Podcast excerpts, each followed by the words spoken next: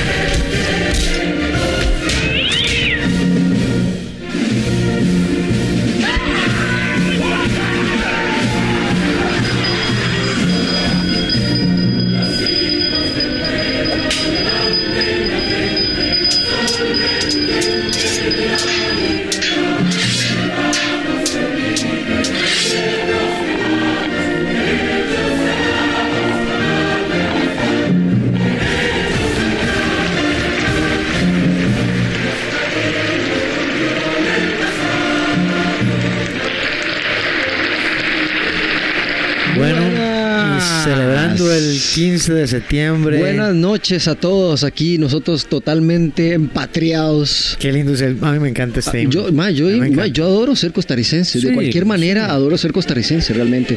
Buenas noches, aquí tengo con ustedes al señor Edgar Fernández. Muchas gracias. Con ustedes a mi lado también la señorita bibliotecóloga, también además poseedora de los mejores documentos del Club de Sorbedores, Cristina Vargas. Buenas noches, un placer estar por aquí de vuelta. gracias, gracias. Lindo público tenemos hoy. Ma, que no la vea harto, compa. Bueno, sigamos para adelante, si no. No, no, no, lo llame porque ya está ocupado. lleva los controles, lleva el sonido de maravilla. hoy está, hoy su está. servidor Loría. Jeffrey Loría. A mi querido compañero Edgar y a mi querida compañera Cristina compatrióticos. Bueno, bienvenidos al podcast de Krav Costa Rica, defensa personal, acondicionamiento físico, armas de fuego, venta de verduras, hacemos de todo. Nosotros vendemos cachivaches, eh, esa hora venta de garajas, organizamos los fines de semana en varias organizaciones ahí que tenemos. Pagos de polaco. Vamos, ayudamos a las iglesias a saltar. Un saludo para el Club de Sorbedores. Un saludo para el Club de Sorbedores. Salud, Edgar. Un brindis ahí. Salud, Cristina.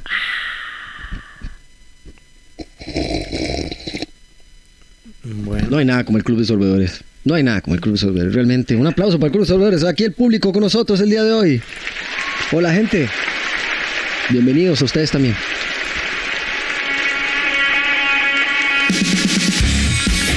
Solo como para hacer la introducción ya ah, es, que es la pieza. dele, dele, dele.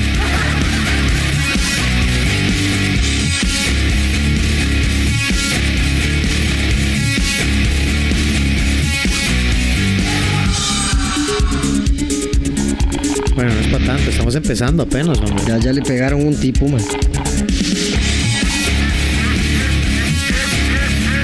¿Dónde sale tanto pato aquí, güey? No sé, pero tengo, ya tengo casi para ir a casar, man, porque me encantaría comer pato un día. Pato a la naranja. ¿Qué opina el pato a la naranja, Cristina? Rico, me gusta. Pero no, no es de mis preferidos. Prefiero la carnita roja. Y bueno, Ahorita la roja, la blanca, la que es rosadita. no importa el color, con que sea carne. Con que sea carne, coma. No, no, yo nada más yo he probado, digamos, eh, yo creo que probé que no me gustó tanto. Tal vez fue como se hizo, como lo hicimos, no éramos como tan expertos. Hay que traer a José en ese tema cuando, cuando venga por acá. Eh, un cordero que me comí, pero es que la carne es como pesadilla, ¿no? Hay que comérselo en un buen lugar. Sí, supongo. Sí, bien. Porque sí, no, no, no, no, no, no, no, no me hizo tanto, la verdad. Pero estoy seguro que fue la forma en la que se hizo. Ahora sí abramos esa puerta de imaginación y entremos a nuestro podcast de la semana. Hoy como tema tenemos... Hoy tenemos semana número 16 y el tema de hoy es... ¿Cuál es? Ah, puta, es que ya va a terminar esto. No, no importa. No, tema. Un aplauso para el hombre que ahí anda, ahí anda. Me perdí con la pieza. Nada, aquí viene, aquí viene. Vamos a hacerlo así. Aprovechar ya para no quedar Así la gente ya queda también extasiada con la pieza. Hoy vamos a hablar de cómo publicar un libro. Sí, así como usted lo oye, cómo publicar un libro. ¿Por qué vamos a hablar de eso? Muy importante, porque estamos en una época en la que ya no es como antes. Bueno, ¿cuándo ha sido como antes realmente? ¿Cuánto duró como antes algo? Sí, sí, lo que pasa es que ahora, gracias a la revolución de la información, del acceso a Internet, de la facilidad de un montón de cosas, antes eh, casi que era como un, vamos a decirlo que como una especie de monopolio, de filtración, de literatura, lo cual yo puedo entender, ¿verdad? Estoy de acuerdo, como pues, sacar buenos libros, pero estamos en una época en la que cualquiera hace un blog en Internet, en cualquiera postea en redes sociales y lo ven más que la gente que va a leer un libro. Entonces, realmente escribir un libro es simplemente expresar algo. O sea, a veces la gente cree que, que es que un libro tiene que ser una cuestión así literaria y tal vez yo quiero hacerle un libro a mis hijos y se los quiero dejar ahí, un legado, no sé. Un libro simplemente es una forma de expresarse, es decir algo. Hay gente que sabe de algo, hay gente que tiene una historia que contar, hay gente que puede transmitir tantas lecciones usted puede leer en un libro. Usted tiene toda la opción de, ¿verdad? De poner un montón de cosas en simplemente palabras. Hay una, hay una frase, dime, dime. No, no, que no, no solo palabras. A veces tal vez uno no sabe cómo expresar lo que quiere con, con una palabra, pero uno puede hacer imágenes también, como los cómics, por ejemplo. Totalmente de acuerdo. No, y de hecho yo tengo una amiga que, eh, bueno, ella es mamá de, una, de uno de los alumnos ahí en la academia, eh, pero ella es, ella es artista, ella es graduada de arte, ¿verdad? Ella es- y ha hecho unos libros que ha publicado por medio de la, editorial nacional o de la UNED, no sé, alguna de las dos. Y ella lo que hace son, son solo imágenes. Ah, sí. Ella tiene todo un taller, tiene un montón de cosas que hace, que trabaja, trabaja con chicos y todo en las clases, pero su libro no tiene texto. Ujú. Y ella lo usa de esa forma, porque dices que yo no ocupo el texto porque todo lo demás es hacia afuera. Igual transmite, digamos. Y, hace, y ella hace unas bastante chivas, hace unas mezclas así como raras de, de texturas y como de la forma del dibujo. Cualquiera diría que es como que son dibujos que se ven como mal hechos, pero yo siento que hay que saber cómo dibujar tanto para hacer eso que ella hace, Ujú. porque se ven como si, como si fueran descuidados, pero se, todo es como súper chivo, ¿verdad? Ujú. Sí. Y eso es un libro también, o libros de texto. ¿Qué, qué les parece si salimos un momentito ahí? Vamos, que ahí. Está linda la noche. Quiero Sí. que nos sentemos afuera. Per- per- permítame un momento. Vamos, nada más caminar. ca- Abrir ahí para salir. Aquí siempre estamos bien protegidos. Abrir la, abre la puerta, y si tiemblas no salimos nunca, sí, no. Ahí vamos, loco, ahí vamos. Ahí No, está, Artur, quédese usted ahí. Ya, ya Ay, ya la vio, meo, ya la vio, ya la vio, hombre. Ay, señor. Va para allá, Cristina, va para la esquina, va para la esquina. Qué hombre. Artur, allá para allá. Para allá, hombre. Voy, a- voy a saludarlo para Bueno, que se salude, calme. salude. Artur. Hola. Ay. Me encanta cómo empieza a parpadear los colores. Hay que darle mucha bola, mejor. Vaya, vaya, vaya a trabajar, vaya a trabajar, no nos desconcentre. eh. Bueno, bueno, ya, hombre, vaya, vaya. Cierra la puerta cuando Bueno. vaya. Ya, ya cerró bien, qué dicha. Qué muchacho, eh, trabaja, pero a veces hay que decir las cosas. Entonces, Ay, Dios mío, jale, jale para allá. ya le majaron al pobre gato. Es que siempre el Artu queda la puerta abierta. No es que se desquita, entonces llega y le pasa con las ruedas por encima. El, ma- el gato llega y lo aruña cada rato. Entonces, el asunto de un libro es, es que voy a buscar una frase que a mí me gusta mucho de Luis Borges sobre los libros. Hablando, ya que estamos hablando de libros. Ujú. No, la, la importancia de los libros. Este, a veces tal vez uno, bueno, Edgar lo decía antes, creo. eh, tal vez usted tiene una idea y dice, no, hombre, no, no, no, no es nada relevante, pero O tiene algo que enseñar. Ajá, exacto. Siempre, siempre hay algo que enseñar, siempre hay alguien que comparte sus ideas, que y tal vez le puede ayudar a impulsar algo, un momento por el que uno está pasando, o, una idea para emprender, o qué sé yo. siempre, siempre es bueno transmitir la información. La idea de, de tener conocimiento es eso, este, transmitirlo, si no, se pierde. Aquí está, aquí está. Esta es la que a mí me encanta. Dice, de todos los instrumentos del hombre, el más asombroso es, sin duda, el libro. Los demás son extensiones de su cuerpo. El microscopio, el telescopio son extensiones de su vista. El teléfono es extensión de la voz. Luego tenemos el arado y la espada, extensiones del brazo. Pero el libro es otra cosa. El libro es una extensión de la memoria y de la imaginación. Un aplauso para ese mae. Un aplauso para Jorge Luis Borges, Cristina. Maestro. Acertadísimo. Entonces, ¿por qué, por, qué, ¿por qué piensa que los libros tienen ese poder, Edgar? Es que justamente por esto, esto que dice, esto que dice Luis Borges aquí, el libro es la extensión de la memoria y de la imaginación, porque nosotros no leemos solo cosas que existen, leemos cosas que la gente inventa y crea. Y de eso se basa la televisión, las películas, eh, también cosas de la vida real, pero al final alguien tiene que llegar a escribir, a hacer un texto que luego alguien transmite y podemos plasmar sentimientos, poesía, tantas cosas que a través de un libro podemos desarrollar, ¿verdad? Podemos, podemos, ah, nos pueden llevar a mundos completamente maravillosos fuera como de nuestra imaginación simplemente a través de un libro. Así es que el poder del libro es, es, es como sacar esa cualidad que tenemos nosotros de crear algo distinto. Entonces, ¿por qué no publicar un libro? Y peor todavía, ¿por qué permitir que alguien decida por uno qué publicar y qué no? ¿Verdad? Yo estoy queriendo publicar también ya. Todos deberíamos publicar. Es que ya no se trata de que, de, de, ah, es es un libro tan complicado. Ya no es tan complicado y eso es lo que vamos a hablar hoy. Ahora, una cosa es sacar una porquería de libro, ¿verdad? Usted igual puede sacar una, una porquería. Y otra cosa es enfocarse en hacer un libro que al final sea un producto de calidad. Algo de lo que usted. ¿Por qué principalmente usted tiene que cuidarse? Porque al final es algo que va a hablar de usted. ¿Verdad? Su libro va a hablar de usted. Y usted lo que tiene es una porquería de libro, lo que hace es que, que se espera, ¿verdad?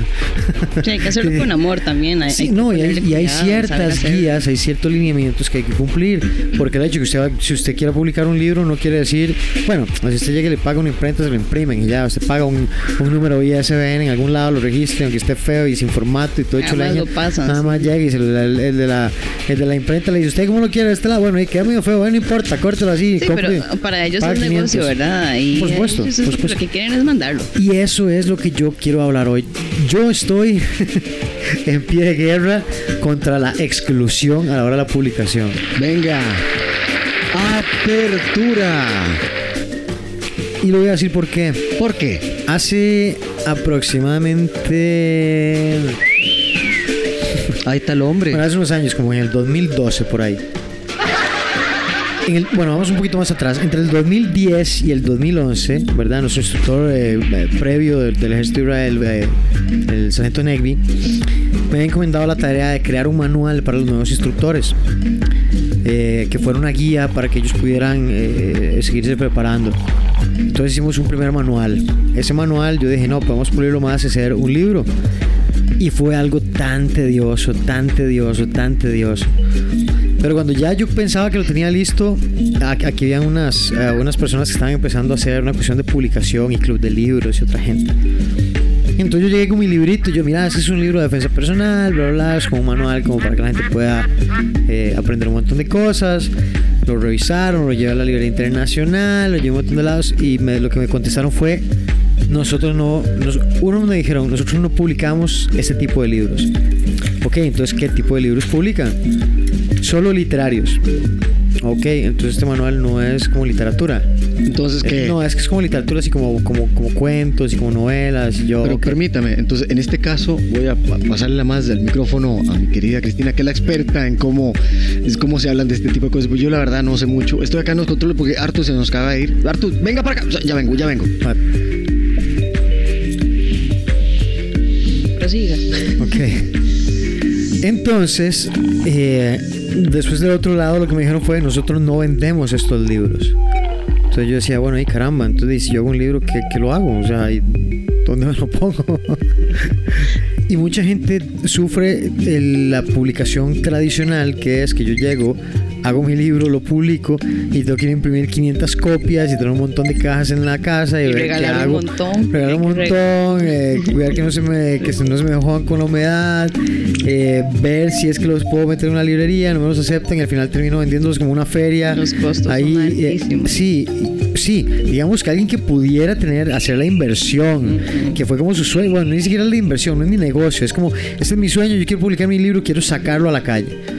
¿Cuánto? Bueno, se vendieron 500 copias y de ahí en adelante nunca volví a saber nada.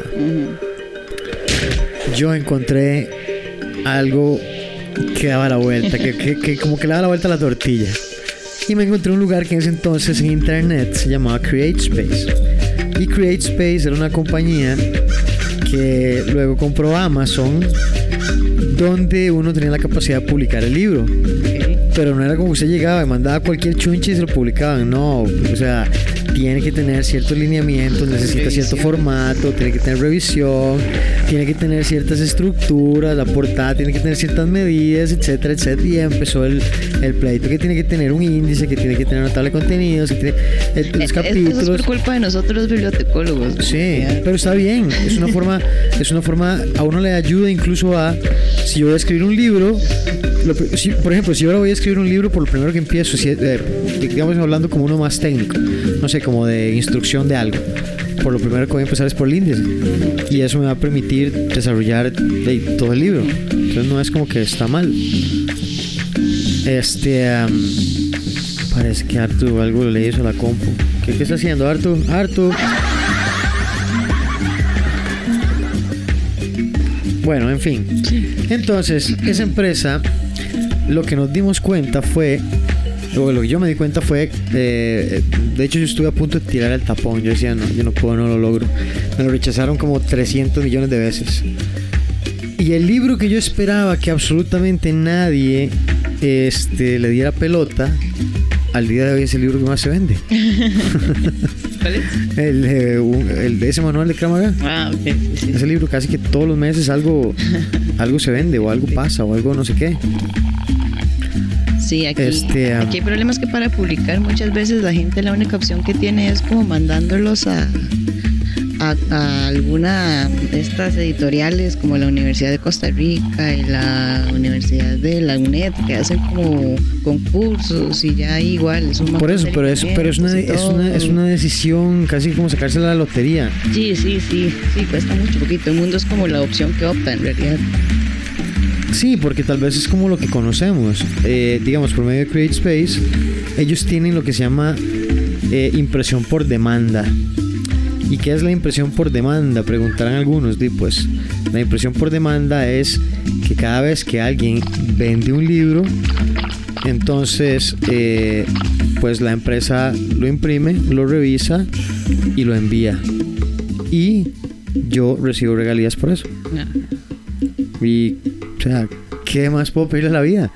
No tengo que tener un stock, no tengo que hacer una inversión gigante, simplemente se me va a, a- Bueno, ni siquiera se me va a rebajar, me van, me van a dar, eh, digamos que plata de, de lo que sea que haga con, con el libro. Sí, va ganando a como va vendiendo. No es como que ellos me lo van a vender, no es como que ellos se van a poner ahí como, mira, aquí está el libro de Edgar y cómprenlo y, y van a hacer que, que, que lluevan sí, los sí, sí. dólares. Sí, eso le toca a no, uno. Exacto. No sé, digamos, por medio de ellos usted publica en Amazon, su libro aparece en Amazon, pero es como cualquier producto en Amazon, hay millones de productos ahí. O sea, que alguien lo descubra usted es su trabajo. Por ejemplo, redes sociales, hay un montón de blogs, de autores, páginas, pagar mercadeo incluso dentro de Amazon, fuera de Amazon con Google, Claro. etcétera, ya todo lo que sea el mercadeo como del libro, que eso es un tema que todavía no vamos a tocar. Pero entonces, bueno, hablando como de ese tipo de impresión, ahora con los años eh, también tenemos los libros electrónicos. Entonces tenemos los, los famosos ebook y ahora los que Amazon llama Kindle. La Hoy- nueva era. Ah, la nueva era, sí. Y ellos realmente tienen una especie de dominio fuerte en el mercado en la parte de producción de libros, tanto electrónicos como físicos. Y, em, y por lo menos es la experiencia que yo tengo. Hay otras compañías, hay otras que se llaman Book Baby, hay otra que se llama Barnes and Nobles, hay otra que se llama Lighting Source, donde usted también puede este, pues, di, crear su libro y ponerlo a la venta. La diferencia está en que muchos de esos lugares usted tiene que pagar una membresía. o tiene que pagar como alguna cuota de algo, o por cada cosa, o sea, tiene, tiene, tiene un, un, Un peso ahí, específico, ajá. usted tiene que poner extra para poder empezar su proyecto. Con las páginas que ofrece Amazon para que usted crea su libro, usted no tiene que invertir un peso, nada, o sea, es cero. Qué bueno. Su inversión es tiempo. O sea, súper valioso, ¿verdad? Lo más valioso es el tiempo, pero... Sí, se dedica uno a lo que realmente tiene que enfocarse, que es el libro. Puede, puede darle y, y qué bien. ¿Y, y, y qué necesitamos? ¿Qué necesitamos para, para escribir un libro? Di, tener manos. No, sea, ahora le puede dictar a la Una compu y la compu escribe por usted. dictar, ma, eh, eh, y, em, Teléfono. Yo, yo pienso que de cualquier manera, yo de cualquier manera, eh, hacer un libro y pasar conocimiento, perdón, pasar conocimiento va más allá del normal de lo, de que, lo que las personas se, se sienten capaces de hacer. Creen que todo el tiempo eh, hay personas que lo escriben por mí o que me van a decir lo que necesito saber. No, hay gente que escribe libros por otras personas, eso es definitivo. Vuelvo a decir, Porque existe y hay un servicio. Y es la Ahorita parte bonita de la creatividad también, Edgar. Que la gente, bueno, ahora yo siento que también la educación costarricense en general no nos están enseñando a hacer redacciones, no nos están enseñando ni a pensar siquiera. Y, y los niños ya ni escriben solo logotipos y bichos raros que les meten en medio de los mensajes. Entonces, eh, o un, o un emoticon o le meten un gift o, en fin, ya no hay una comunicación que no sea a través de una imagen, ¿verdad? No, no hay Pero ahora, palabras. o sea, eso- a eso me refería yo con, con que ya escribir un libro no es como algo tan lejano como antes. Porque ahora usted puede ponerse un blog. Usted no, no ocupa tener un libro, se puede tener un blog donde usted todas las semanas escribe y la gente lo puede leer alrededor del mundo. O sea, ni siquiera ocupa usted que alguien lo compre un libro físico. O usted simplemente llegó, hizo un ebook y dice, "Mae, la verdad es que yo voy a regalar este libro. Es un libro electrónico, está ahí para que lo descarguen. Y su libro lo puede descargar miles de gente. Ahora, si usted lo que quiere es venderlo, y también lo puede vender en internet. Hace una página web, le pone un precio, le pagan por PayPal y Súper vende sus libros. Hay gente que vive y hace su, su, su ganancia vendiendo libros electrónicos. Por ejemplo, no sé, de gente que vende de nutrición o sabe de entrenamiento. Es que ahora, ya ahora los títulos, hay un montón de cosas que ya no son tan importantes con la época del internet. Yo tengo una cosa, y yo sé que Cristina va a diferir conmigo, y también tengo miedo porque siento que va a pasar. Siento que los libros van a desaparecer. O sea, siento que todo va a ser de alguna manera, sí, almacenado, pero ya como que físico. yo la no gente creo. quiere- no, yo no sé. No, yo, yo no creo que vayan a desaparecer los libros. No, no, no. No, no, no creo porque es una industria que todavía está muy, muy movida. Sin embargo, claramente los libros electrónicos es un mercado enorme. Sí. Porque hay gente que simplemente no le importa. Y las nuevas generaciones están más adaptadas a leer de Por forma facilidad electrónica. también muchas veces. Sí, que digamos, yo puedo tener un aparato y puedo cargar 300 libros que de, yo personalmente dito, yo todavía soy vieja época, yo necesito el libro físico. Físico, sí. Sí, puedo- leo mucho, leo mucho en compu, en tablet y todo, pero más que nada con información como más rápida, como más, tal vez un poquito como técnica, como más in- informes como más nuevos y estudios y horas así. Pero eh, fuera de eso, o sea, De hecho, hay estudios que, que lo comprueban todavía. La gente que, que es amante de la lectura así a diario utiliza siempre físico. Ah, Yo leo la teja todos los días. Eso no cuenta. Qué porquería, ¿verdad? Es que para la teja. que- No, es que yo paso viendo Chavo Espectáculos, dijo el otro. todavía existe, ¿sabes? no sé, hermano, tenía hasta un, hasta un, hasta un periódico, tenía ese puerco, más. eh. Poco caballo.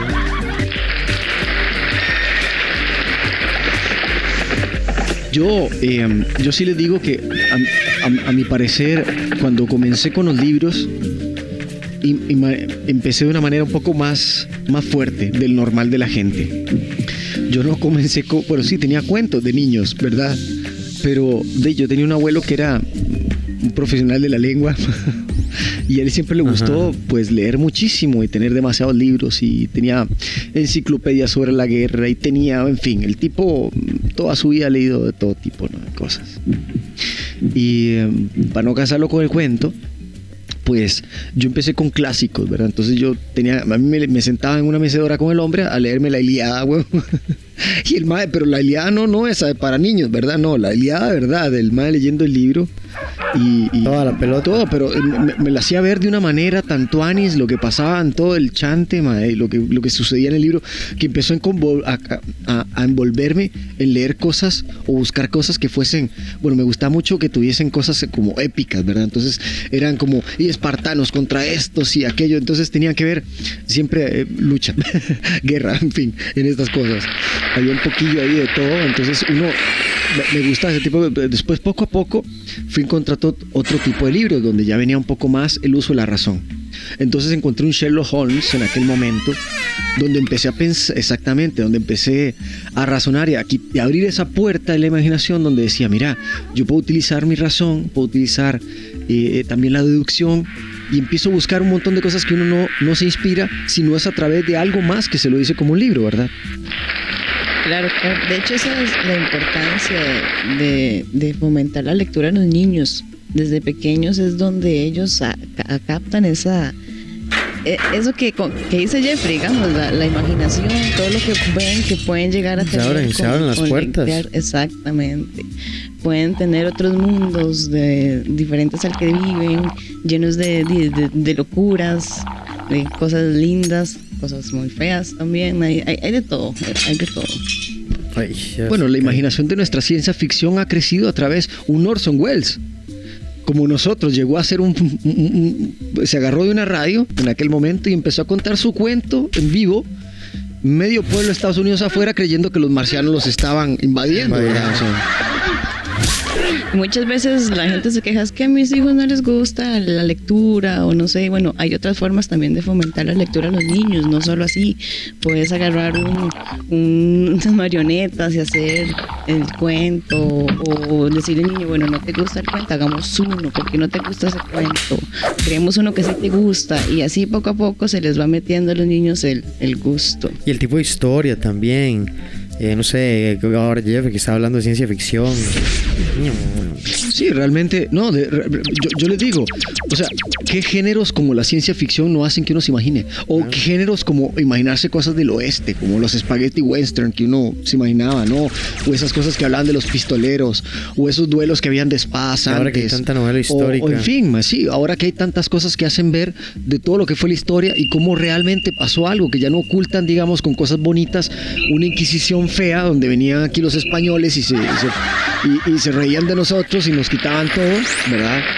Hacen ver cosas reales feas que han pasado. Entonces yo creo que eh, muchas veces vienen primero impresas en libros o en, o en este caso en guiones, que también para mí son libros, y los plasman en una película. Eso es todo.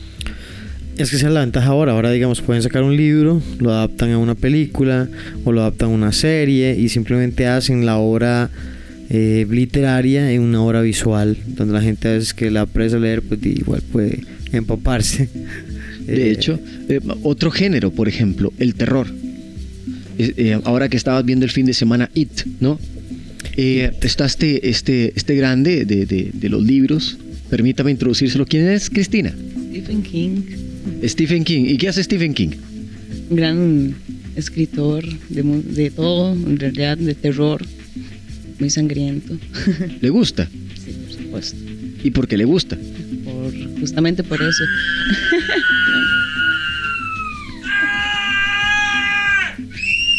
Bueno, aquí están unas poquitas de... Hasta los, ya espantaron hasta los bichos. Ah, ya, ya está el Minion, huevo. Ya lo trajeron para acá. Eso es, más o menos. Bueno, hagamos una cosa. Vamos a hacer un corte. No, ese corte no. No, ese corte no, ya ve. Esa pierna Es la hora de la Inquisición. es la otra pierna, no era esa, era la otra. La otra era la que estaba mala, era la, la otra que había que amputar. Bueno, vamos a tener que arreglar una torta aquí, ma, llámese al doctor porque ahí hicieron... Ay, hombre, usted no dijo que ese doctor sabía lo que hacía. Ay, no sé qué decirle, pero sáquese ese hombre. Ya, ya, quítelo de aquí, quítelo de aquí, quítelo de aquí. Bueno, va- vamos a hacer una pausa y, y volvemos.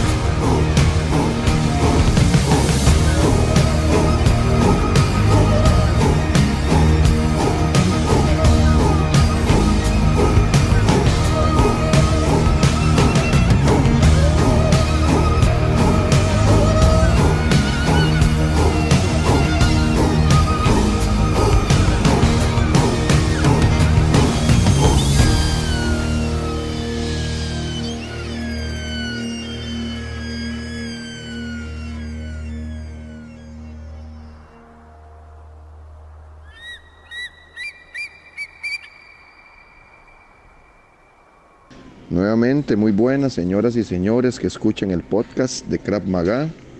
Un saludo a don Edgar, a don Jeffrey, que siempre me han estado dando la oportunidad de, colaborarles en la parte económica, financiera y contable para que las personas que escuchan este programa también puedan eh, instruirse a nivel de estos ámbitos. A 12 días o pocos días de, pocos días de cerrar el periodo, primer periodo fiscal de este año, quería darles un tip bastante importante y es respecto al tema de gastos. Los gastos, como bien hemos escuchado en otros podcasts o he hablado en otros, eh, son aquellos que nosotros necesitamos para poder reducir los ingresos o impuestos generados sobre los ingresos grabables que hemos realizado durante este periodo.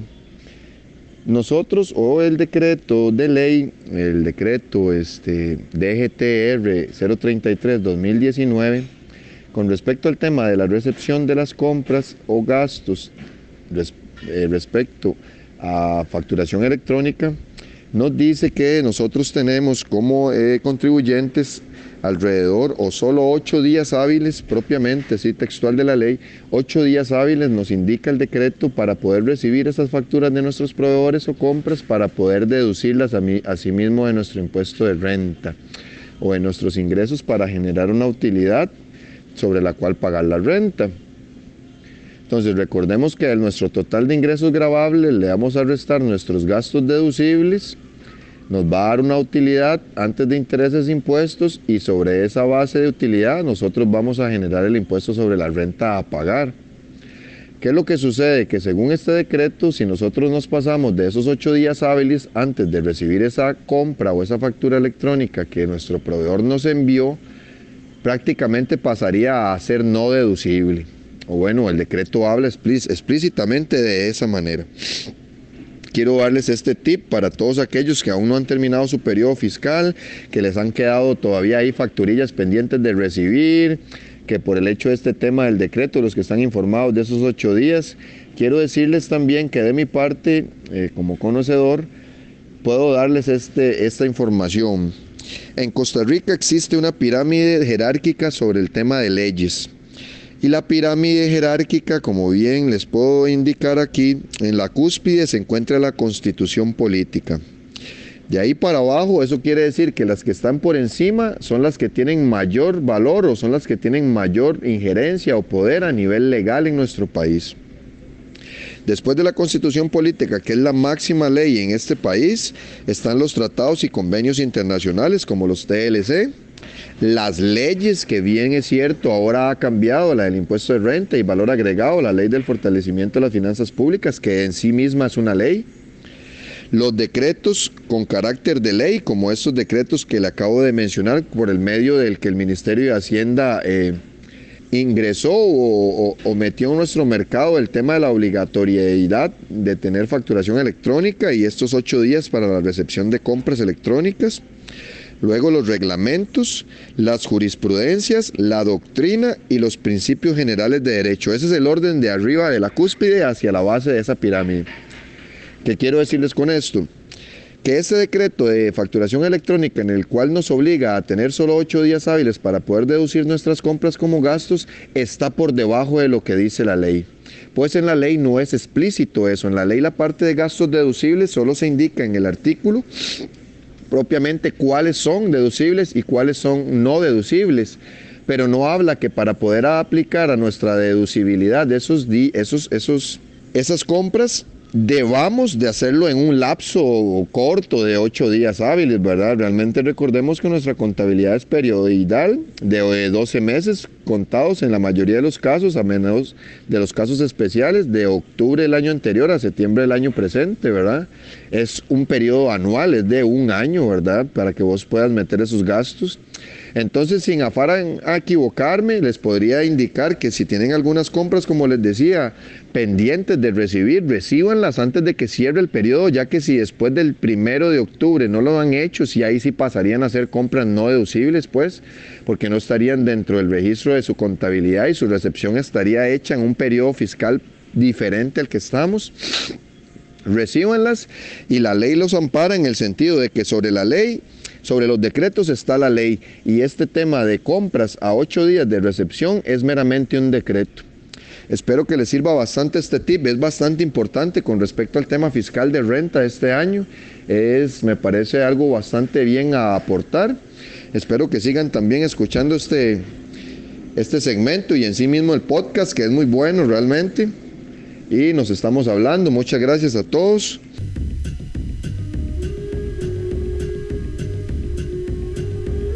Ay, ma Edgar, ya llegó señora Ata. también. Sí, pase, adelante, señora Ata, ¿cómo está? permítame, permítame que. Sí, estoy en el intercomunicador, señora Ata, permítame que le abro. No le pegue más a la puerta. Ya le abro, permítame, no le pegue más al. Pero viene, viene rehabilitación, ¿no es Es que es una niña muy necia esta mujer. bueno, vamos a ver. Voy a abrir la puerta, espérate, espérate. Es que es pesada, señora Data, permítame.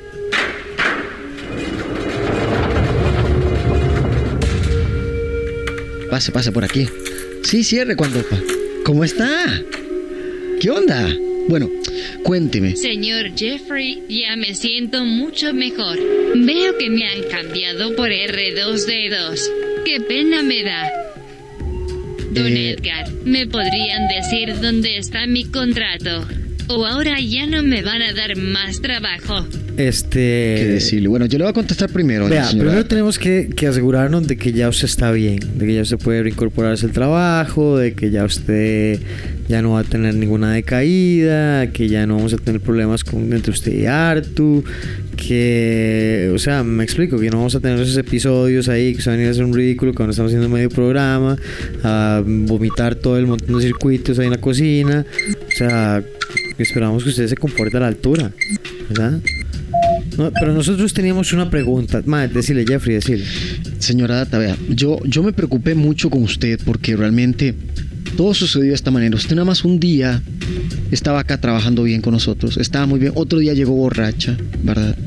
Increíble, solo pedía vino, ¿verdad? Ese, ese vino de malantel que usted pide a través de la USB que le pasaba a José.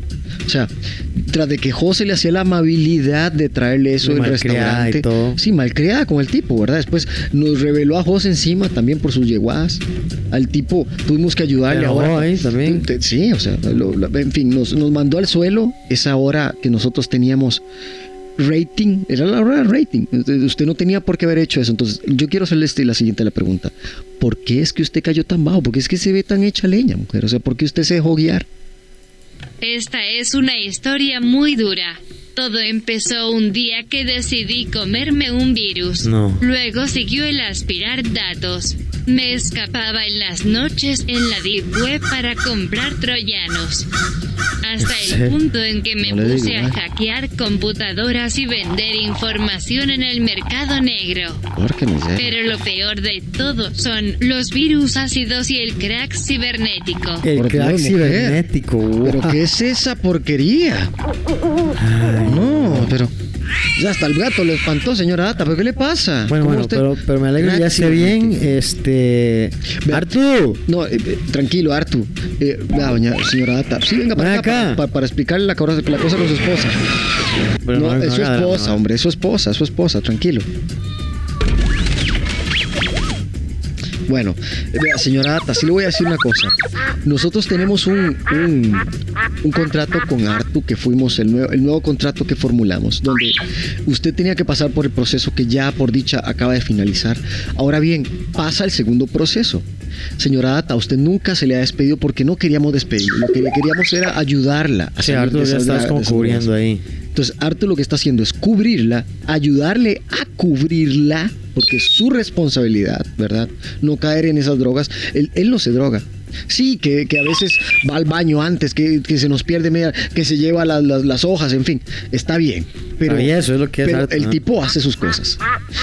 Eso sí, ahora bien, el proceso suyo es más, más tranquilo. Usted lo que tiene que hacer es volver con nosotros tranquilamente, hacernos ver que usted sigue limpia, ¿verdad? Porque tiene que hacerse las revisiones que le pidió el juez, ¿verdad? Porque como estaba Robin, exactamente, va con Arthur, estar este encima.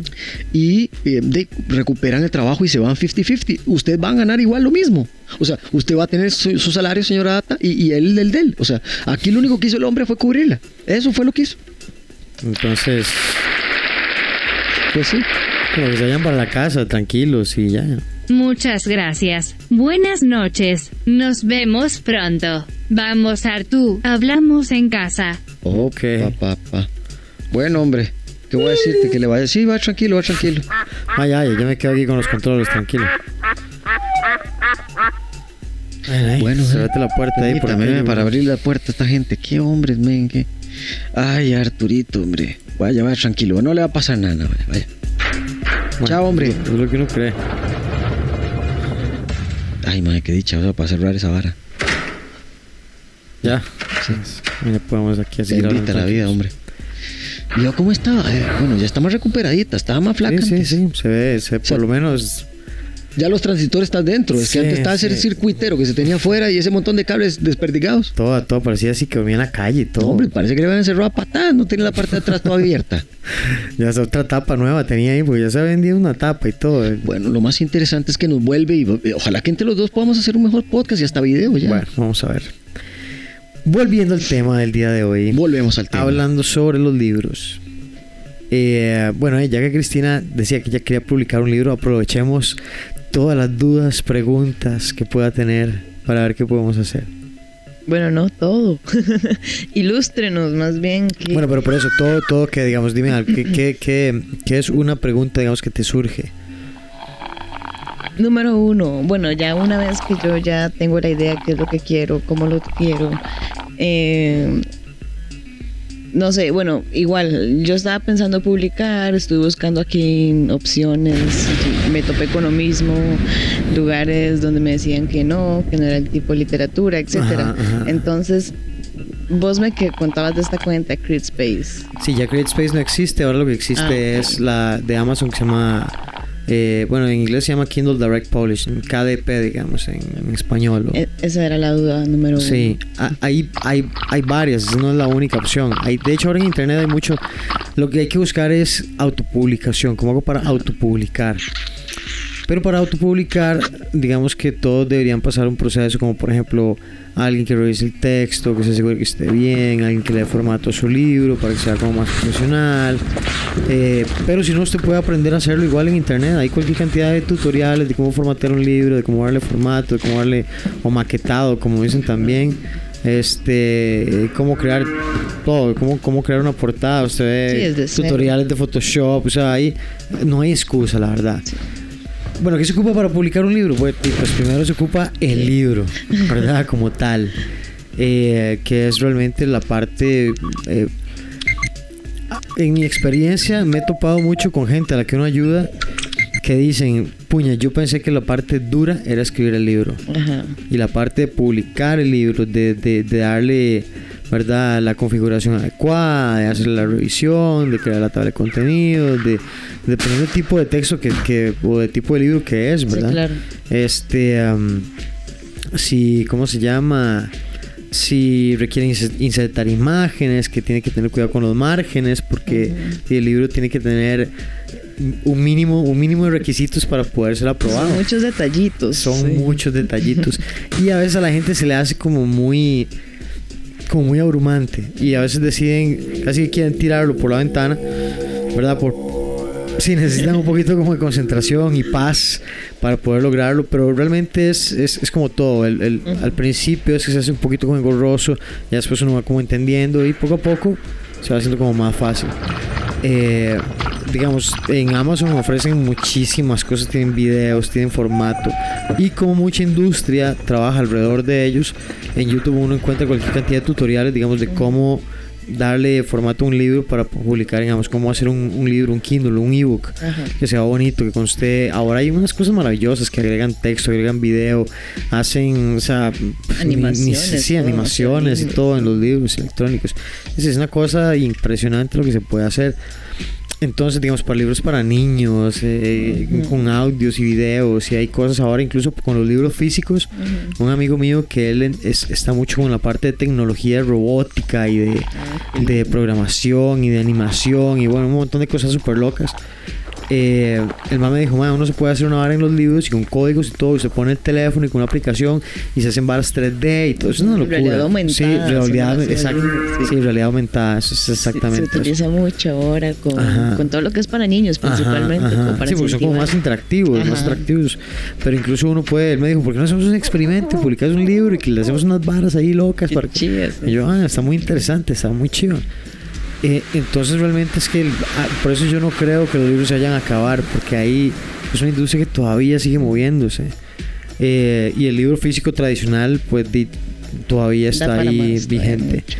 Entonces, ya que tenemos el libro, eh, lo segundo que uno debería tener es un número identificador. Ya sea, si yo lo que quiero es, por ejemplo, el número ISBN, que es un número internacional, como un número identificador internacional. ¿verdad? Este, ese número yo puedo obtenerlo gratis en alguna de esas compañías o puedo yo comprar el mío para registrar como ya sé si yo, yo tengo un sello editorial o si yo, o si estoy pretendiendo tener un sello editorial y yo quiero que la publicación salga a nombre de ese sello yo necesito poseer mi número de ISBN la confiabilidad al libro también sí. sí no es lo mismo un libro que no tiene ninguna ningún tipo de, identificación que un número que, que un libro que ya tiene una identificación oficial que se puede rastrear y todo. Y además como para ordenarlo y todo, ¿verdad? Por favor, sí. Los fantasmas del desorden. Abundan en las bibliotecas. Entonces, eh, bueno, ya cuando uno tiene como el libro, digamos, ya le di como el formato adecuado, ya tiene la, la, la maquetación, tengo mi portada, ¿qué hago? Bueno, tengo que buscar dónde ponerlo. Eh, ahí es donde pueden diferir. Hay gente que dice que no, que Amazon es lo peor que hay. Hay gente que dice que Amazon es como lo mejor. Entonces, di, para eso, di, para gustos colores, en internet hay cualquier cantidad de opciones. Yo personalmente, ¿qué estoy haciendo? Yo solo estoy asistiendo a la gente, dándole como asesoría en todo el proceso de la publicación. Y además sorbiendo. Y sorbiendo, como es un buen importante, buen sorbedor. Eh, hay gente que sí se dedica, que sí son como editoriales independientes. Aquí hay como varias, pero es lo mismo, hay que pasar por el filtro, ¿verdad? Eh, y mucha gente usa los servicios como tipo Amazon porque son más económicos eh, por la cuestión de no tener necesidad de tener un stock, que es la parte como más cara. Hay otras empresas en internet que igual muchas lo que hacen es que suben el libro a, a, ¿cómo se llama? A Amazon. Pero además de todo, yo con ellos puedo pedir mis propias copias de autor a un precio, a un precio digamos que, que menor, muchísimo menor que el que lo compra la gente. Eh, me dan un precio de autor, entonces casi que el libro me sale como a costo de producción, lo cual es bastante bueno, porque yo puedo ordenar mis propias copias y venderlas o llevarlas a alguna tienda, ¿verdad? ponerlas en puntos de venta, etcétera, etcétera. etcétera. Puedo hacer, no sé, un, eh, ¿cómo se llama? una sesión de firma de libros, presentar el libro y puedo pedir mis copias y venderlas. ¿Cuántas? Las que necesite. ¿Quiere una? Solo compra una. ¿Quiere 200? Pues pide 200 mil, o sea, las que le da la gana. Eh, ¿Cuál es, además de poder producir el libro como tal, cuál es la otra ventaja? Mi libro la hora de estar ahí expuesto puede, cada vez que se venda, me generar regalías. Entonces, si yo paso 20 años creando libros, o digamos que tengo un solo libro que todos los meses se me, se me vende. Todos los meses estoy recibiendo plata. Sin hacer tal vez mucho, si no le doy como mucha promoción, pero si además estoy haciéndole promoción y vendiendo libros y haciendo vendiendo copias yo por mi lado, las copias que están por ahí, mando en redes sociales, hago promoción, o sea, es, es algo que más que son lo que llaman como eh, ganancias residuales, ¿verdad? Es algo que va a estar ahí por muchísimos años generándome dinero. Entonces por eso es que digo que hay gente que vive solo como de hacer libros. Y hay gente que hace libros bajo su nombre como de autor y teniendo gente que le escribe los libros por ellos. Hay una cosa en internet que se llama Private Label Rights, que es como eh, derechos de autor privados, los cuales yo puedo vender. Entonces, por ejemplo, no sé, yo llego y digo, ah, bueno, como yo sé de acondicionamiento físico y eso, voy a escribir un libro y lo voy a vender. Si alguien lo quiere agarrar, manipular, cambiarlo, ponerle imágenes, eh, reeditarlo, publicarlo tal y como está, yo simplemente le vendo, le vendo mi libro. Toma, aquí está mi escrito, deme tanto y usted haga con lo que me dé la gana. Y hay gente que ahora se dedica a hacer eso, solo hacen, eh, por ejemplo, como muchas páginas web necesitan contenido, hay gente que se dedica a crear eh, artículos para blogs, publicaciones que la gente usa para rellenar páginas web, para crear texto, o le pagan a gente solo por crear el texto.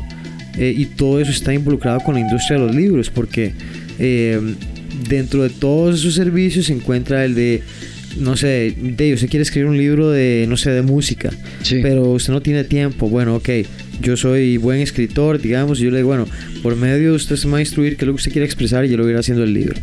Claro. Entonces hay gente que, que, incluso contrata, sí, no es ilegal, no es ilegal.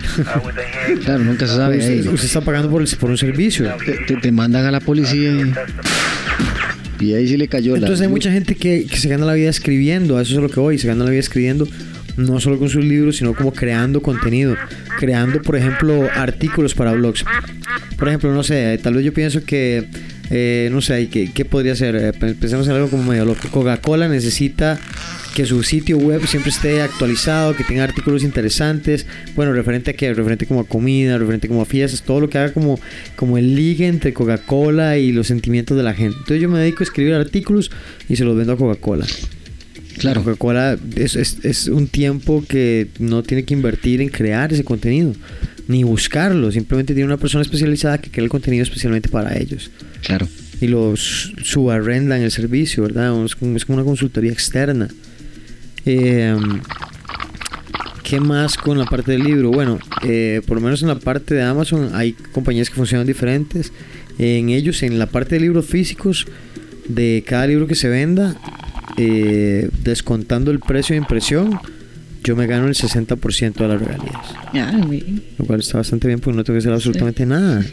No tengo que invertir nada, solo tengo que subir el libro. Si tengo problemas los llamo y, pido asistencia o les mando un correo. ¿Cuáles, eh, ¿cuáles son los requisitos que, que, piden para poder tener el libro ya? Para poder tener el libro, ok, bueno, digamos, libro eh, eh difiere como en otras empresas, pero por ejemplo con ellos ocupas por lo menos que el, que el texto tenga como mínimo 24 páginas. Es lo mínimo. un, folletillo, es un folletillo, sí, un folletillo. Eh, ah, ellos tienen diferentes tipos de tamaños para libros, ya sea que yo quiero hacer un libro 8.5 por 11 tipo carta, o yo quiero hacer un libro que es de 6 por 9 que es como el más común, o quiero hacer un libro pequeñito, quiero hacer un libro cuadrado, quiero hacer un libro como en eh, como horizontal. Eh, bueno, ahí tienen un montón de, opciones para escoger. Sí. Si yo no sé cómo darle en formato libro, ellos tienen unos machotes ya que yo puedo descargar y puedo utilizar. Las portadas tienen una herramienta para crear portadas. Es como muy básica, pero yo puedo crear portadas. Pero si no, hay internet, hay cualquier cantidad de lugares ahí. Canva, que es una aplicación, está este Pixar, o sea, hay cualquier cantidad de cosas. Y usted busca en, internet eh, como machotes para, para portadas de libros, hay cualquier cantidad. Principalmente porque ahora mucha gente hace libros electrónicos y hace series de libros. Por ejemplo, no sé, eh, mi vida en la cocina 1, 2, 3, 4 y 5. Hoy haciendo huevos, mañana haciendo pasta, el otro día haciendo arroces, el otro día haciendo carnes. Y son, y son libros tan pequeños porque yo puedo vender no solo libros físicos, sino libros electrónicos. Los libros electrónicos casi que de una página yo puedo subir ya de ahí para arriba. Este...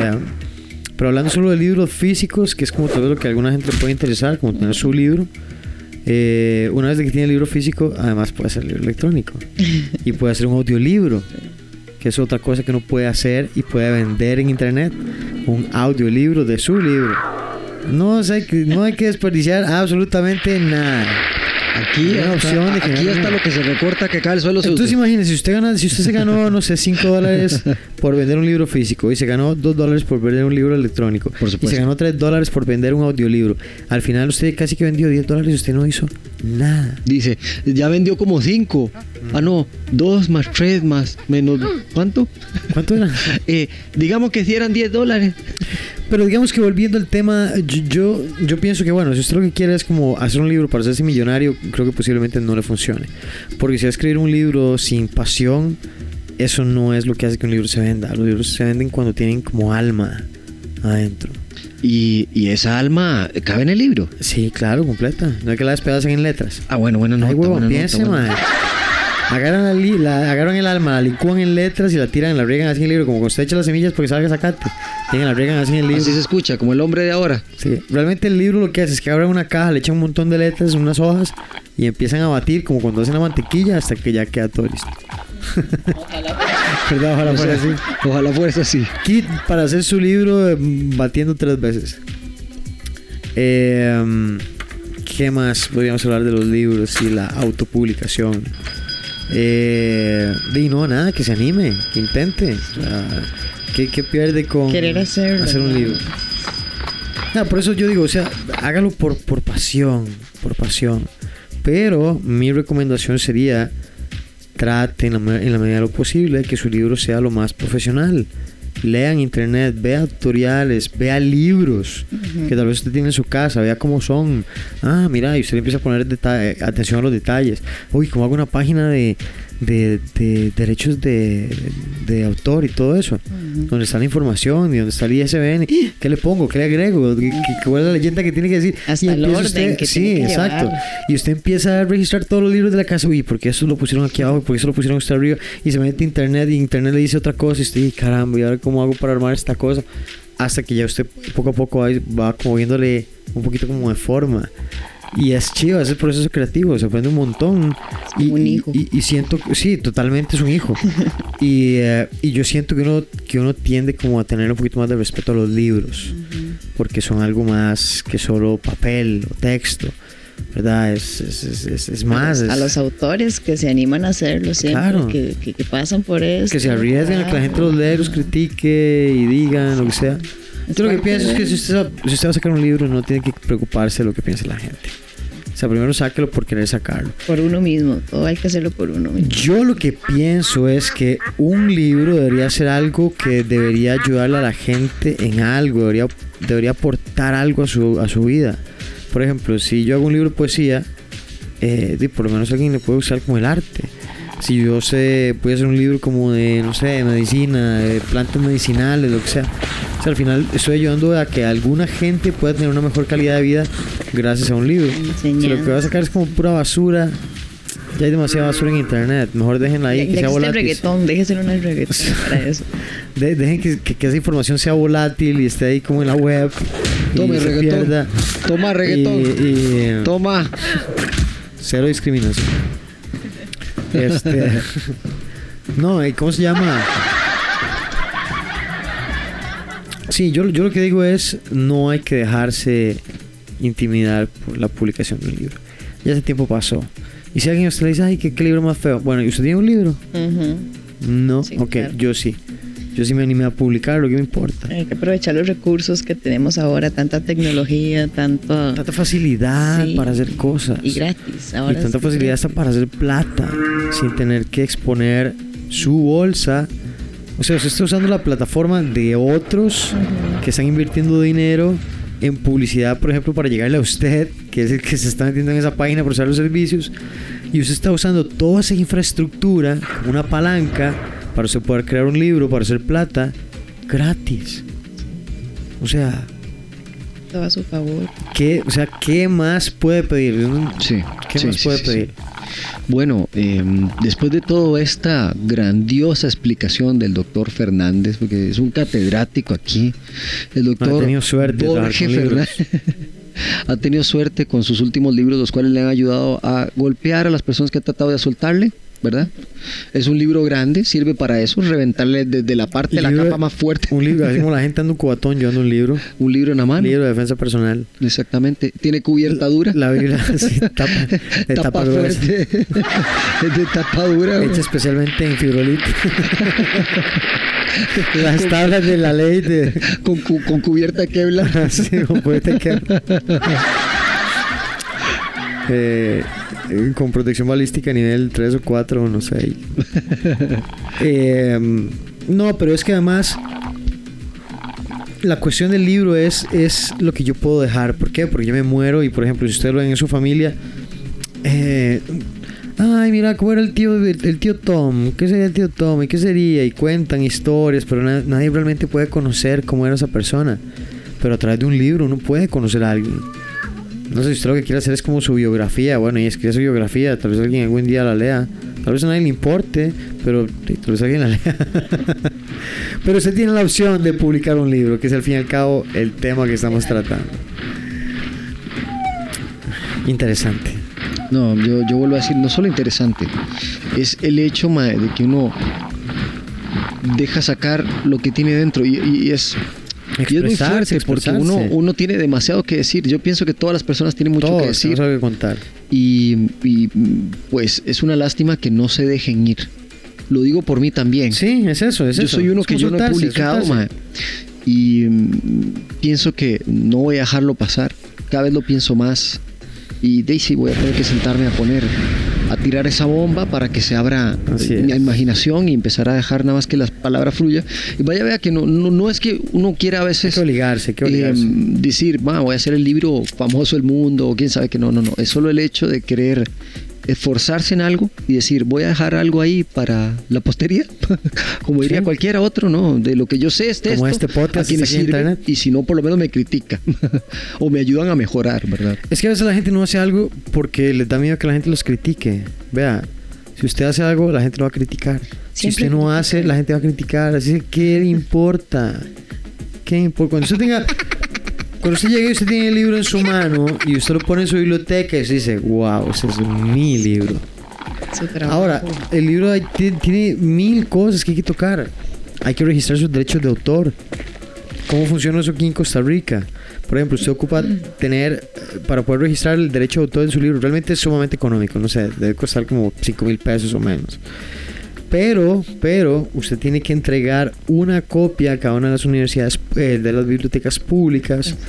Eh, bueno, la cuestión es que al final, al final son como 7 u 8 libros los que hay que entregar. Eh, lo cual tampoco es como nada malo, es para que su libro quede aburrido. Sí, sí. No, no, es para el patrimonio nacional, al fin y al cabo, es por eso. Sí. Pero debería ser algo, yo no lo he hecho. Es que en otros lados. Palabras de una bibliotecóloga. Es que sabe que es la cuestión, que, que, a veces usted, por ejemplo, en internet, puede, usted puede registrar derechos de autor casi que a nivel universal, sin, digamos, sin contar Costa Rica. Eh, muchísimo más barato, muchísimo más fácil, desde sentado de la computadora entonces, ¿yo para qué voy a repartir libros y, por ejemplo, tengo mis derechos reservados en un montón de lugares? O sea, ya, con solo estar sentado en la compu. Sí, son como trabas, más bien, que siente uno que le ponen, como que, y si uno no tiene el dinero ni siquiera para, para sacar el libro para uno, va a estar uno regalándoselo a Gente que tal vez tiene que mandar y quiere apenas trae una copiecita como para uno, como para sí, y para ver cómo se ve, porque yo lo veo en Amazon, pero no, no veo mi libro físico. Sí, uno quiere tenerlo, de Claro, claro, pues ese es, todo el asunto, por enseñarlo y regalarle a la gente, mira, es un libro. yo lo hice yo lo hice. Aunque sea feo, al final, al fin y al cabo, no se trata de hacerlo para otros, se trata de hacerlo para usted. Vea, y siempre, por más feo que sea el libro, siempre alguien lo va a leer. No se preocupe, siempre alguien lo va a leer. Y buenas y malas críticas ah, Sí, sí. Ahí, esfuerce usted en el próximo. Dicen que si hablan mal de usted, no hay de qué preocuparse. Si hablan bien de usted, no hay de qué preocuparse cuando nadie habla de usted, salga corriendo. Es cuando hay que preocuparse. Cuando no escuche nada de nada, corra, porque algo va a pasar. Sí, ese mi tata dice que era un dicho de, su tata. Sí. Que verdad que si alguien habla bien de usted, no hay, no hay de qué preocuparse. Si alguien habla mal, no hay de qué preocuparse. Cuando nadie habla de usted, preocúpese. Quiere decir que usted es un cero a la izquierda. Ahí sí tiene que preocuparse. Mientras, vea, mientras la gente usted lo está criticando, hay algo que usted está haciendo bien bueno, a menos de que sean críticas de, de que, mira, estás cagando todos los días y, y mira, ahí solo meter la pata, y como, qué raro, todo el mundo me dice, pero están equivocados, ¿no? También hay que torcer un poco el brazo. Pero cuando es cuando son críticas que, que simplemente es como destructiva, que no aportan, que no generan ningún tipo de valor realmente para que la persona mejore, Sí, sí, solo para quebrar. Para destruir, son críticas destructivas. son críticas de envidia. Sí, completamente. Por lo general es porque usted algo está haciendo bien y a otra persona le incomoda. Porque eso es un reflejo de eso, de su pereza. Y vieras que yo el otro día estaba hablando con Cristina eso mismo, que yo le decía, estamos viendo una publicación, yo le decía, es que siempre sí una, una, puede ser la cosa más buena, Edgar, la cosa más buena del mundo, que siempre hay una yegua, porque no tengo otra palabra para esa persona, que siempre sale con una yegua. Sí, sí, sí, como, y eso, ¿saben que Es poco inclusivo para, o, salen con una yegua eso, eso es en contra de la no sé qué, eso está ofendiendo como a alguien. No, no, saben ni qué, ni qué inventar con tal de, de llegar como a joder. Pero muchas veces esas personas simplemente es que son personas frustradas, que no soportan que alguien haga lo que ellos al final no hacen. No tienen el coraje que ellos Exacto, no tienen el coraje, no tienen la disciplina, no tienen tal vez la, la habilidad. Entonces es más fácil. Ay, esos cuentos tan feos. Siempre, siempre va a ser más fácil criticar. Por supuesto, no requiere esfuerzo. Casi me arroja el micrófono. Es que porque, lo empujaron, porque criticar, tú quite, quite, porque, hombre. estos cabrones, quita aquí, hombre. hombre, quítate. Ah.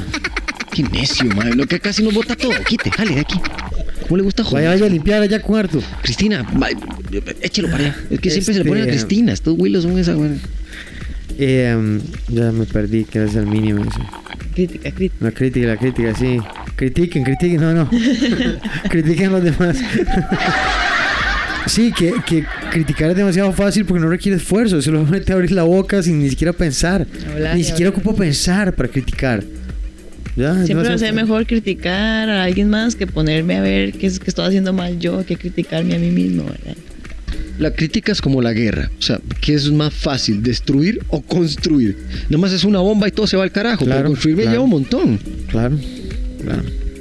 Pero entonces no escuchen las voces de las críticas. Eh, atrévanse. Atrévanse. Publiquen. Publiquen. Vendan, hagan plata. Y si no saben cómo, pues pueden contactarme. Yo con todo gusto del mundo les puedo ayudar como en todo Exactamente, aquí tenemos un equipo con Cristina y con Edgar, el cual están formados ahora para ayudarlos a ustedes, ¿verdad? A ustedes también, público que está aquí con nosotros, a cualquiera de ustedes que tenga la imaginación de querer ah, hacer. Ahora, ahora más, sí, está bien, porque imagínate cuánta gente desea decir algo. Ahora, mi pregunta es la siguiente. Cristina, si usted quisiera escribir un libro en este momento, ¿sobre qué lo haría? Sobre el papel, hombre. Exactamente. No, lo digitaría en la compu. Ah. Me gustaría hacer un cuento para niños. Ah, muy bien. Es como de, de, las cosas que me han gustado en, en bibliotecología es esa interacción que uno tiene con los niños. Sí. Y realmente es muy lindo ver lo que uno puede llegar a tocar en, en estas personitas. No, lo que puede despertar la imaginación o tal vez un cuento que lo que quiere es como enseñar algún tipo de valor o prevención o hay hasta el infinito opciones. Es, es mucho el poder el que uno tiene ahí realmente y, me encantaría eso, trabajar un poco con, con niños. Bueno, pues ya, ya, ayer ya es tarde. Ok, Edgar, ¿y usted? Si no fuese... Y usted, sí, usted, que está sentado al lado mío. No, usted, si no fuese... ¿Dónde, está, esa música de, de, de, de, show de televisión? Ah, sí, por favor. ¿Dónde está? Sí, no me acuerdo cuál es. Usted sí se la sabe. Ah, permítame, permítame, sí, claro, mucho gusto. No, póngame el stop ahí para la cosa, para que la gente entienda cómo hace la cosa. El de investigación, ¿verdad? No, no, el de, el de quién quiere ser millonario casi. Ah, ok, sí, sí, sí. Ah, sí. Permítame, permítame. Ya no me acuerdo de qué estamos hablando, pero sé que hacer la música. permítame, permítame, yo lo leo y ya lo veo. Aquí está. No, no, no, no, no. No, es, no, es, este. No, eso es como para echar ya, ponernos a llorar. Permítame, entonces. Permítame. No me aceptaron el libro. ¿Y ahora qué hago? pues lo publico yo, hombre. Es lo que hago, ya, punto. Busque gente que sepa, asesores. No, no, no, no, no. No, no, es como, como la de. Casi que la de las preguntas del, de, de millonario.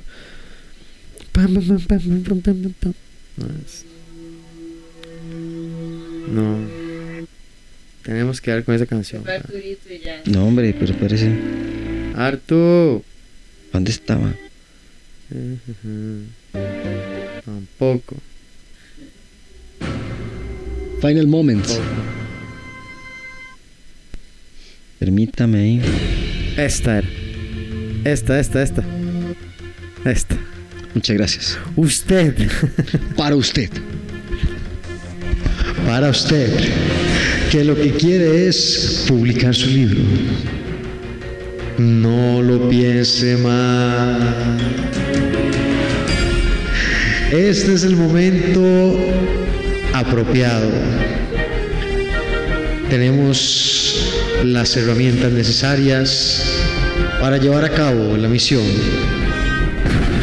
El Internet hoy nos abre las puertas no solo para soñar, sino para hacer los sueños realidad.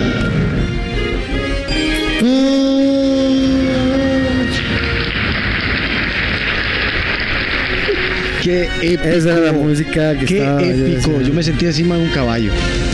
Y eso es lo que deja la lectura, imaginación. Exacto, y por eso es que nosotros disfrutamos tanto como de la parte de la radio. Sí. Porque es esa parte imaginativa que despiertan los textos. Uno crea sus propios personajes, sus propias figuras, y va el gato me pareció. El gato andaba Completamente de acuerdo. El gato estaba bailando ahí en el otro lado. Como electrónico. Y como que brilla. ¿Quién sabe dónde andaban restregándose? Yo sí les digo que si escribiese un libro ahorita, y, em, no sé, vieras que eh, si lo hago, lo haría de algo que me gusta y sería sobre eh, algún tipo de historia mm, paralela y loca donde tenga un sinfín de tonteras. yo tengo mucha imaginación, la salvada es que no Pero me esa es la parte en la que yo insisto, porque si yo hiciera Eso, eso es lo que quería. Eso es lo que quería. Eso es lo que quería. ¿Qué es ese si yo, si yo hiciera? ¿Ah? ¿Qué es ese si yo hiciera? Ese es, es, simplemente posponer las cosas para siempre. Hasta que esté en ese. Si yo hiciera un libro, van a llegar los 80, 90 años y si yo hubiera hecho un libro, y ya cuando se van a morir es. Ay, hubiera hecho un libro. Ay, cabrón, o sea, puta, o sea, tuvo todo para hacerlo. Ya. Eh, um, yo creo que uno tiene que ponerse metas y tiene que ponerse fechas para presionarse ahí un poquito, para, para lograr hacer las cosas, para meterle gas, para disfrutar. Al final uno se va de esta vida y ¿qué se lleva? Nada. Nada. Nada. Nada. Absolutamente. Por lo menos un libro es algo que queda ahí. Mejor dejar algo que sea, deje una herencia buena, por lo menos, cabrón. Ya que si, fueron malos en la vida, por lo menos sirvan para algo. Háganle mejor la vida a otros. no, pero ahí, o sea, ¿cuántos libros no leemos nosotros de gente que tiene siglos de estar muertos? Siglos. De todo. De estar muertos. Códices y todo, todavía tenemos. Que seguimos descubriendo y que seguimos llenándonos de información. Pero bueno. O sea, por eso. Hay que hay que ponerlo ya en la lista de las cosas por hacer. Por la lista, no, yo diría más en la lista de cosas que estoy haciendo. Exacto, sí. Ya, en ese momento me siento, eh, mientras escucho este podcast ya estoy escribiendo el índice de mi libro. Ya, póngase a escribir, vea, vamos a hacer no esto. como esos, e, esos no, no, de año nuevo. Así, en este momento, así donde usted está, si está escuchando el podcast en este momento, si está escuchando el podcast en este momento, lo que quiero que haga es abre el teléfono, saque una, un blog de notas, una, una hojita ahí en el cuaderno, un mensaje, se lo manda, un correo, lo que sea. y póngase a escribir ya el que sería el índice de su libro. ¿Para qué? Para tomar la primera acción del día. ¿Cómo escribir un libro en dos meses? o en 30 días. Como ¿Cómo, ¿Cómo escribir un libro en 30 días? Hay, hay libros que venden que dice cómo crear su bestseller en 30 días. Sí. Sin Pero es que al final, al, fin y al cabo es una cuestión simplemente de disciplina. O sea, de, de, ponerse a hacer las cosas. Querer hacerlo, tomarse su tiempo. Hay gente que ya tiene la historia en la cabeza, simplemente no se ha puesto a soltarla y no lo sabe. Ordenar ideas nada más. Claro.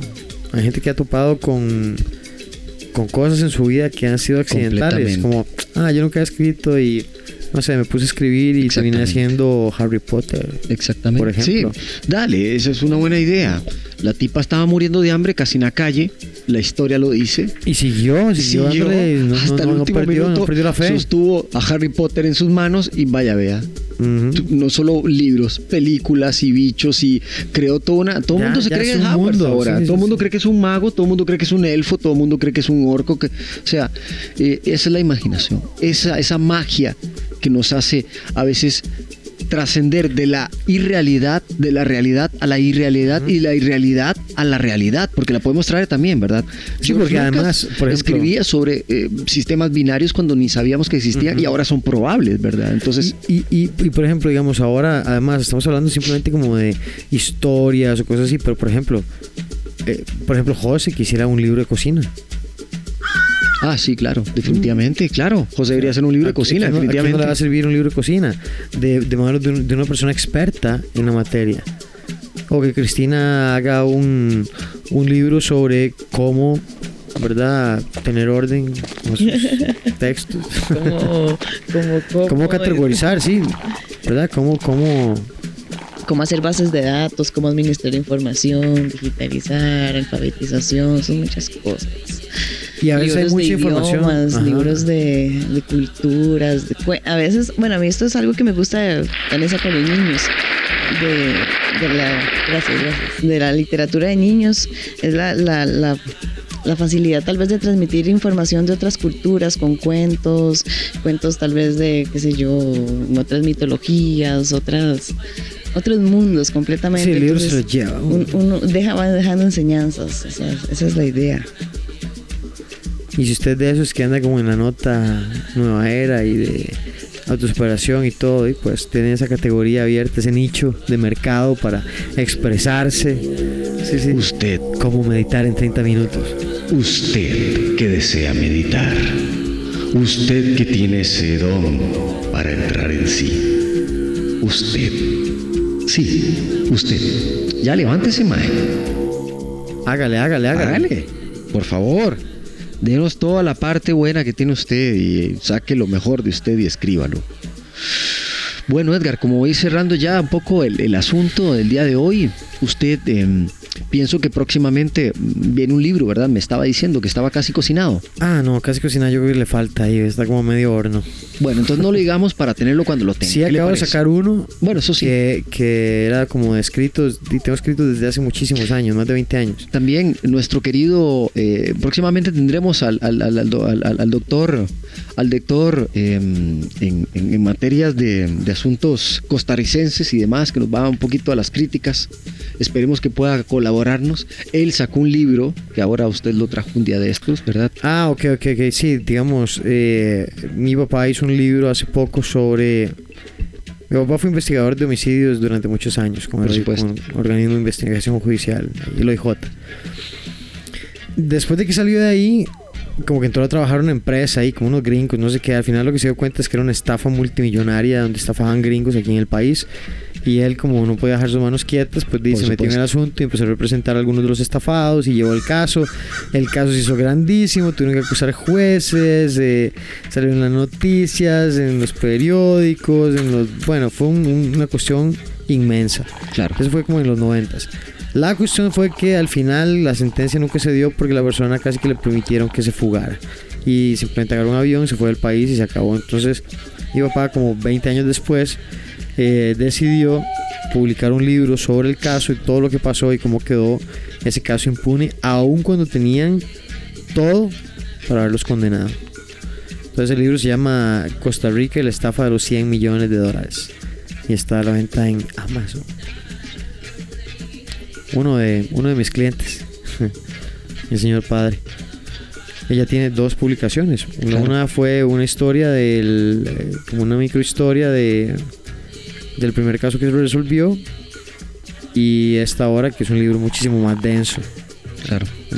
y em, también por información, Edgar, em, él tiene también una página de Facebook, ¿verdad? Para que la gente pueda visitarla. Sí, que se llama El Crítico. Así, El Cri-Tico.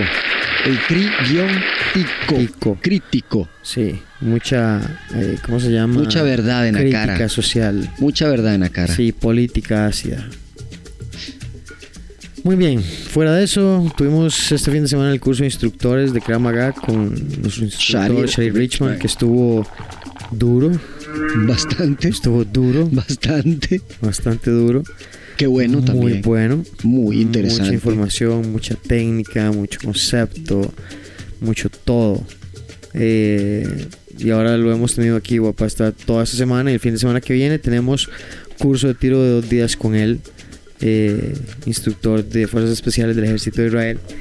Además tiene una academia de MMA con, con peleadores profesionales y todo en Israel, entonces es un, un, instructor muy respetado.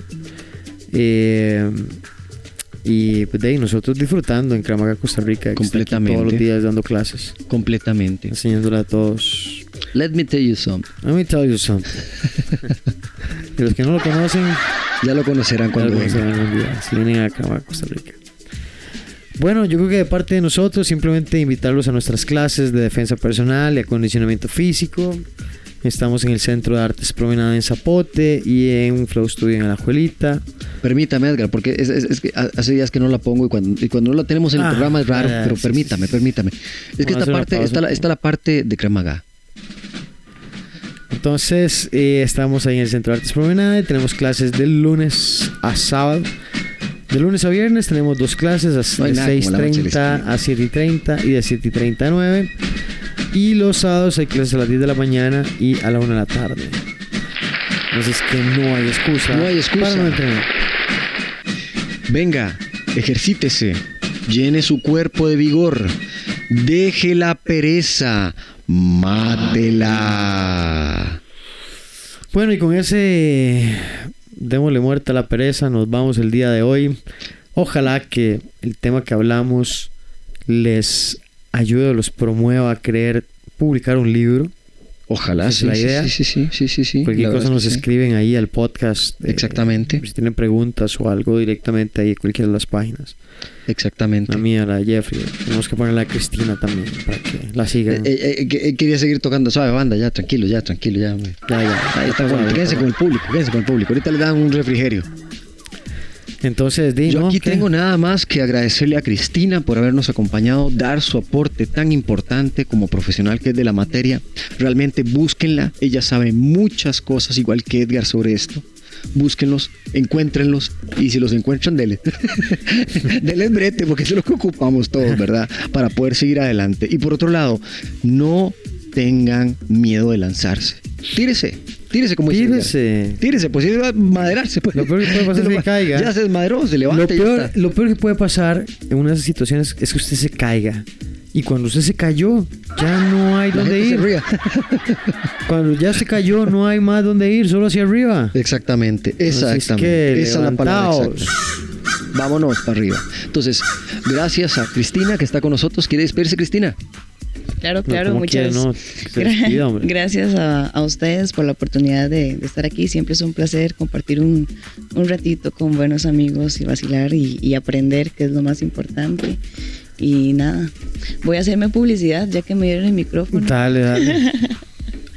nada, invitarlos otra vez a al restaurante Fenicia a disgustar un poquito de comida árabe y estaré bailando yo este viernes y esta noche, eh, viernes y sábado de 8 a 10 en Plaza Los Colegios, Moravia. Entonces, nada. Ya saben, buena comida, buen baile, de 8 en adelante, hombre. Ok, de 8 en adelante, gracias. Con ustedes aquí Edgar Fernández, Edgar. Sí, muchas gracias, Dino. Ojalá que el aporte los motive, como digo, a, a querer arriesgarse a publicar es arriesgarse, es mandarse, es, verlo como un pasatiempo más, algo que hice en la vida, algo más en la lista de cosas que hice antes de irme de esta tierra. Exactamente. Mi amigo del alma, Jeff Loría. El que toca la batería, aquí estamos. Y nada, agradeciendo nuevamente que nos escuchen, que estén con nosotros, em, dejen ser lo que son no tengan miedo, si no quieren ser nada, no sean nada, dijo Edgar. Me encantó esa. Si no quieren ser nada, no sean nada. Entonces, nada. yo quería... Pero traten de ser la mejor versión de ustedes. Sea la mejor versión de ustedes mismos. Entonces, sea la mejor versión de ustedes mismos, no le hagan daño a las personas. Y, em, a menos de que se lo merezcan. A, menos que quieran hacerle daño a usted, ¿verdad? Defiéndase hasta más no poder. Y, em, em, agradezco nuevamente estar esta semana en un nuevo podcast y esperemos encontrarnos en la próxima visita que tendremos en la próxima semana también, ¿verdad? Y hablaremos tal vez un poquito con Charir, ¿verdad? Para tener una entrevista con él y dejar aquí unas impresiones de él sobre Costa Rica y cómo ha pasado estos días. Muy bien, ¿verdad? Bueno, Entonces, nos despedimos en 3, 2, 1. Chao. Chao.